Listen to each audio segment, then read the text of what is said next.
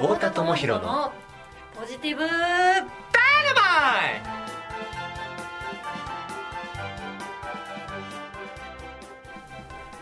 こんにちは太田智博です。こんにちは池田光一郎です。今日もよろしくお願いします。よろしくお願いします。今日ははい。ダイナマイトセミナーボリューム6の日ですけども今日はどんな音声になりましたか？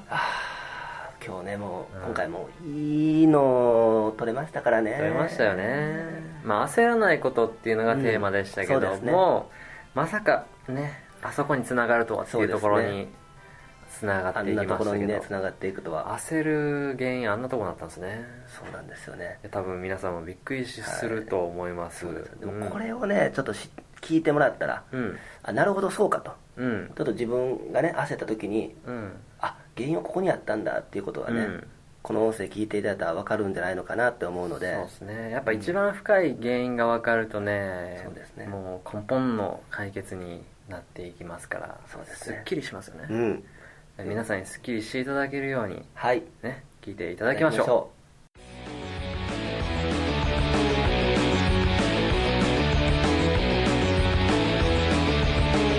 ダイナマよっしゃ。ーよし始めました。今日もよろしくお願いします。お願いします。今日焦らないことっていうのがね、テーマになりますけども、はい。実はこれめちゃくちゃ深いところにつながっていきますよね多分。今日はやばいですね。なんか焦らないことって言ったらなんかね簡単そうって思うかもしれないけど意外とね。すごい原因を探っていくとめちゃめちゃ深いところと向き合わざるを得ない。そうなんですよ実は焦ってる理由ってあんなところにあったみたいねこんなところにもあったし。な あんなところこんなところに？どうなんだね。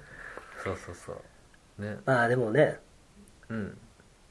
焦る。うんうん僕も焦いっぱい焦ります。焦ることいっぱいありますけど僕もうん。怖がりなのでいろんなことで焦りますけど、うん、うんその原因見つけた時ってビビりました？やっぱり。いやでもあこんなことで焦ってたのかなっていうのはありますけど。うんまあちょっと乗り越える時にねうん。もしかしたら人によってはこう勇気がいるとかいろいろあると思うんですけど、うん。でもまずうん。なんかそのね焦るっていうことはうん。まずネガティブな状態になる、なりますね。まあ、これこれがまず一つの原因かなと思うんですよ。焦るっていうことはネガティブな状態になる心があまりいい状態ではないなって思うんですよね。そうですよね焦る焦ってんのにめっちゃ楽しいって言ってたら焦らないと思うんですよそんなに。そうやね。楽しめてる状態っていうのは焦ってない状態ですね。そうなんですよね。一つの出来事が起きた、うん。ね、期限に間に合わなかった。仕事でミスした、うん。何かうまくいかないことが起きた時にわやってしまったなってまず自分のことをネガティブになる、うん。ね、ネガティブな意見にバンと飛び込んでしまううん。状態、うん。でそうやって自ら自分の状態を下げてる。ただ周りに人がいたら自分自分がネガティブになることで私はできませんでしたってもうも申し訳ないみたいな。すいませんみたいな。なんかそんなそんな感じでね自分で自分のことを責めてる状態に陥りますね。まずそれがネガティブのはじネガティブというか焦りの始まりかなって思うんですよね。うん。こんな自分はダメ。ダメ。そうですね。だ結局それってネガティブになるっていうことはこんな自分がダメ。こんな自分のこんなって何かって言ったらそれは条件で自分のことを判断してるっていうことになると思うんですよね。そこを発見する。うん。そこからかい。そこからなんですよ。でも自分をどう判断してるか。そう。そこに焦りの原因があると。そうなんですよね。例えばね仕事ミスしてしまった。うん。しゃあないなって思える人と、うん。中にはね焦らずになんか、しゃあないなミスしてしまったなって思う,、思える人楽天的に思える人ミスしてしまったらどうしようどうしようって思ってしまうのは、うん。ミスすることが良くないこと悪いこと。もちろんそれはね大なり小なりいろんな、まあ、あのその環境によっていろいろあると思うんですけど、うん。でもミスしてししまったなみたいな。でもじゃあそこでグワッとネガティブになるっていうことはそのでやってしまったことがものすごい悪いこと。もう自分を責めるなんていうかなこう自分を責める要因にしてしまってるなんかもう、うん。要因にする人と要因ししないしない人もいるんですよね、うん。そうですね。その違いは何でしょそれやっぱりミスっていう出来事。ミス？ミスっていう出来事うん。が起きた時に、うん。しゃあないなって受け入れてしまう人と、うん。起きたことが仕方ないし、うん。じゃあなんか次どうしようかって切り替えれる人と、ね、自分がミスしたことによってネガティブになる人っていうのは何が違うかって言ったらう？ん。ミスっていうことはこれもまあ、条件とか起きた現象だと思うんですね。出来事、うん。出来事とうん。自分っていう人間の価値を切り離してるちゃんと。うん。だここれがすごい大きいことだと思うんですね。うん。で出来事と自分の価値を、ちゃんと切り離せる。違うよってこと。うん。そこを切り離してる人は起きた出来事が悪いことが起きて悪いこともが起きたとしてもそれと別に俺の価値は何も関係ないって思ってるので起きたことはいもいんしかしたらですかそんなふうに思っても。思っていいんです。もうてかむしろこれ思うべき。うん。みんなミスをしたって言ったらその条件とか出来事と自分を一緒にしてる。うん。だですね。から悪い一緒にしないといけないのかなって思ってますよね。そうなんですよね。悪いことをした良くないことをしたってなったら自分を一緒に下げてしまうっていうのは、うん。出来事と自分を良くない一緒にしてる。ことをした。あああテーマだって思った。ああ うんうんそうね 今出来事起きてますね。出来事起きましたね、うん。でこれは今収録中にねここで電話が鳴ったと、うん。で普通やったらこれ音声カッ切るところですよ。切るところですけど、まあこのままなんか流してると、うん。これはこれでしゃあないなって思って受け止めてる、うん。ここで切ることもできるけど、うん。受け止めてるってことが大事だとこ思うんですよね、のよよくないうん。収録中にあの電話が鳴って。電話が鳴るねええー富田プロデューサーが電話に出てー出る。そう。その音が入ったと。入ったと。そういう良くないことが起きましたよねこれ今音声まさに起きたので。起きたけど、うん、そ別にまあのその価値とそう。その出来事と剛君のの価値とは。関係ない。全く関係ない。起きたことはしゃあないよみたいな、うん。これをなんかあちゃんとね前もって準備しとかなへんかった自分が悪いなとか、うん。ね、もっと早めに取れ取っておかなかった自分が悪いなってって言ってそういう条件と自分をうん。リンクさせてしまうと、うん。ああいい音声取れへんかったなとかね、うん。もうなんかまたなんかこれ来週取り、ね、取らなあかんのかなとかね。こうネガティブな方に行ってしまうけどなるほど。全く関係ない。しゃあないな。って今すでにできているものを評価できなくなってしまう。なってしまいますもんね。そうなんですよね。なるほど。だからまずはその条件っていうものに気づくこと。うん。いつも良くない出来事が起きた時にうん自分を同時に下げてしまうからまずはいや自分にとって良くない出来事嫌な出来事が起きた時に、うわーってネガティブになるんじゃなくて、うん。焦ってしまう焦ってもいいけども何について焦ってるのかなっていうことを一回見てほしいんですよ。これがすごい大事。うん。焦る。わ焦ってしまったっていう時に今一番自分は何について焦ってるんだろうみたいな、うん。ね、さっきの音声で言うあさっきの音声ってさっきの電話で言ったら、うん。もう時間ですよっていう電話なんですけど時間ですよっていう電話になってしまった。うわ早く音声終わらせなあかんとかね僕が思ってしまったら、うん。それはただの焦りですけどでそれ何について焦ってるのかって言ったらリスナーの人にちゃんといい音声を届けなければいけないって思い込みがあってそこから焦りが来てるとかね。そそういうのがあると思うんですよ、うん。だ普段の仕事とかしててもあの良くないこと、まあ、いいことも良くないこともそうですけどいろんな出来事が起きた時にまずネガティブになる前に焦る前になってもいいですけどまず一回ノートとか、まあ、ペンとノートを持って考えてもらいたい。何について焦ってるのかなっていうの。うん。それがちゃんと分かればうん。いいかなって思うんですけどね。この音声で言うたら、いい音声を届けなければいけないっていうよりもいい音声を届けたいっうんていう思いですからね、そうですね。例えば期日だって守らなければいけないっていうよりうん。守りたいっていう気持ちだしね,、そう思えてること自体を評価してもいいかもしれないねそもそもね。うん。そうですって。ねだってもっと言ったら誰だってね仕事ミスして嫌な思いしたくないですしね、うん。ちゃんとしたいって思いは絶対あるしね。かそこを評価してあげて十分だと思いますね。そうですね。うん。その思いさえあればうんなんか能力が足りなかったとかね。うん。いいですよね。いやもうしゃ全然しゃあない。しゃあない。しゃあないですって思えるためにはやっぱりまずね条件とか出来事でそうですね。自分の価値を決めないと。うん。っうん。ていうのがまず大事かなって思うので。うん。まずはそこを知ってもらって。あー自分にも優しくうん。人にも優しくなりそうですねそれ。なる。ね。なります間違いない、うん、それが分かったら人のことも条件で見なくなりますから。うん、それが優しさにつながる。うん。うん。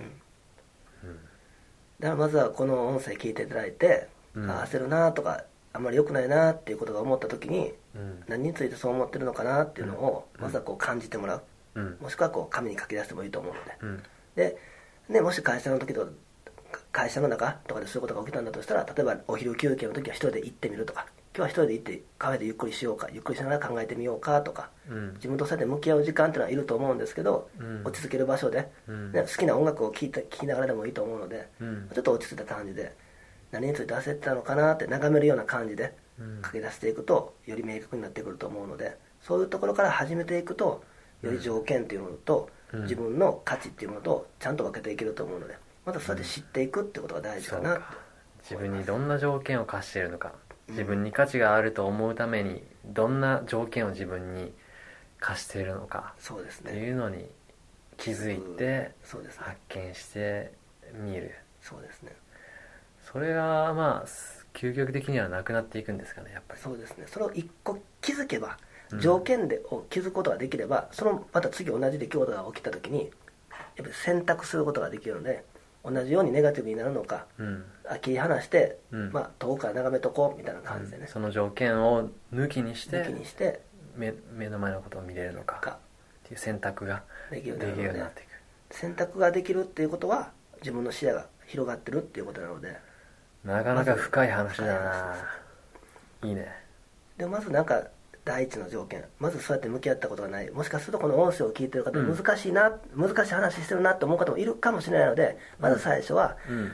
嫌な気分とかネガティブな状態になった時焦った時は何について焦ってるのか何について気分が落ち込んでるのかっていうことをうん。こう自分で客観的に見れるようにうん書き出していくっていうところからでいいのでもうそこからでいいので。それをずっとやっていくとうん。徐々に自分のことを客観的に見れるようになってくるのでうん。そういう視点を自分の中に取り入れることができたらうん。自分のことも責めなくなるしうん。人のことも責めなくなるのでそうなったら結果的にはねこう良くなっていくんじゃないのかなって思います。ダイナマイトセミナーってうん。受ければ受けるほど自分のこと分かってくるよねそうですね。自分と自分がどんどんし分かる。自分を知っていくことができる。そうですね。そうなると自分を望みの方向にね望む方向に変えるのも簡単になってきますよね。そうですよね。役に立つセミナー今日もありがとうござありいます。がとうございました。は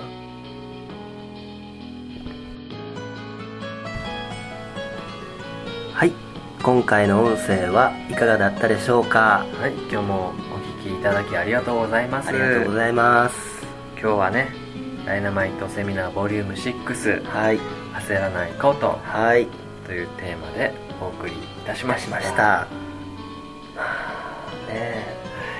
タイトルは「焦らないこと」っていうねテーマだったんですけど、まあ、随分ねそこから深い内容というかちょっとねずまああそこに、ね、焦る原因があったのかっていうことをねこう話の流れで、えー聞いていただいた方はお分かりになったのかなっていうのはね、思うんですけども、そうですね。まあ、分かりにくい、まあ、もしかしたら中にはね分かりにくかったなとか聞き慣れない言葉を聞いたなっていう方もおられるかもしれないんですけど、まあこの音声をまあ繰り返し聞いていただくことでえー理解も深まっていくと思うし、ん。繰り返し聞いていく中であ日常生活でこうやって生かしていったらいいのかなとか私の人生にこうやって役立てていったらいいのかなっていうことも、えー気づけていけると思うのでっとずつでいいので、えーこの音声をね、えー皆さんの人生の役に立てればなと、えー思ってます。そうですね。剛君はこう条件付けでね自分を見ないでまっさらな目でねはい。相手のことも自分のことも見ようよはいっていうメッセージをねそうですね。繰り返し伝えてくれていますからこれからもねね。いろんな角度から違うテーマからそうですね。そのメッセージをね伝えてくれると思う。だんだんねいろんな角度からうん。話を聞いてるうちに分かってくる分かり始めるそうですね。見え始めるものがあると思うんで。はい。剛君がこの繰り返しね伝えてくれているのはすごく役に立つんじゃないかなと思いますよ。ありがとうございます、まあ、究極的にはねそこですかねやっぱり。いろんなテーマで話しますけど、はい。ね、条件とかで自分を見るんじゃなくてねありのままの自分も受け入れようと。ありのままの自分を受け入れられるようになるためにうん。なんかいろんな条件で自分のことを見てたよとか、うん。ね色眼鏡で自分色眼鏡をかけてなんか自分を見てたよとか人のことをこうまあね判断してたというかこうこの人がいい人悪い人っていうことを決めつけてたなっていうことをこう気づいていけるので徐々にそういうのをねこう間違った思い込みっていうかね刷り込まれた思い込みっていうものをこういろんな角度からこれからメッセージで伝えていくのでそういった思い込みっていうものが、外れていくのじゃないかなと思うんで外れていったら徐々にこう、まあ、フラットな目でフラットな視点を持って自分のことも相手のことも見れるようになっていくのでそうなったらねもっと生きやすくなっていくと思うのでそういうメッセージをこれからもこのダイナマイトセミナーでは伝えていこうかなと思ってます。そうですね。皆さん楽しみにしてください、はい。え次回ははい。ダイナマイトセミナーボリューム7セブンです。になりますね。はい。次回もね、まあ、また違うテーマからそうですね。剛君の熱いメッセージをお届けしたいと思います。それでは次回をお楽しみに。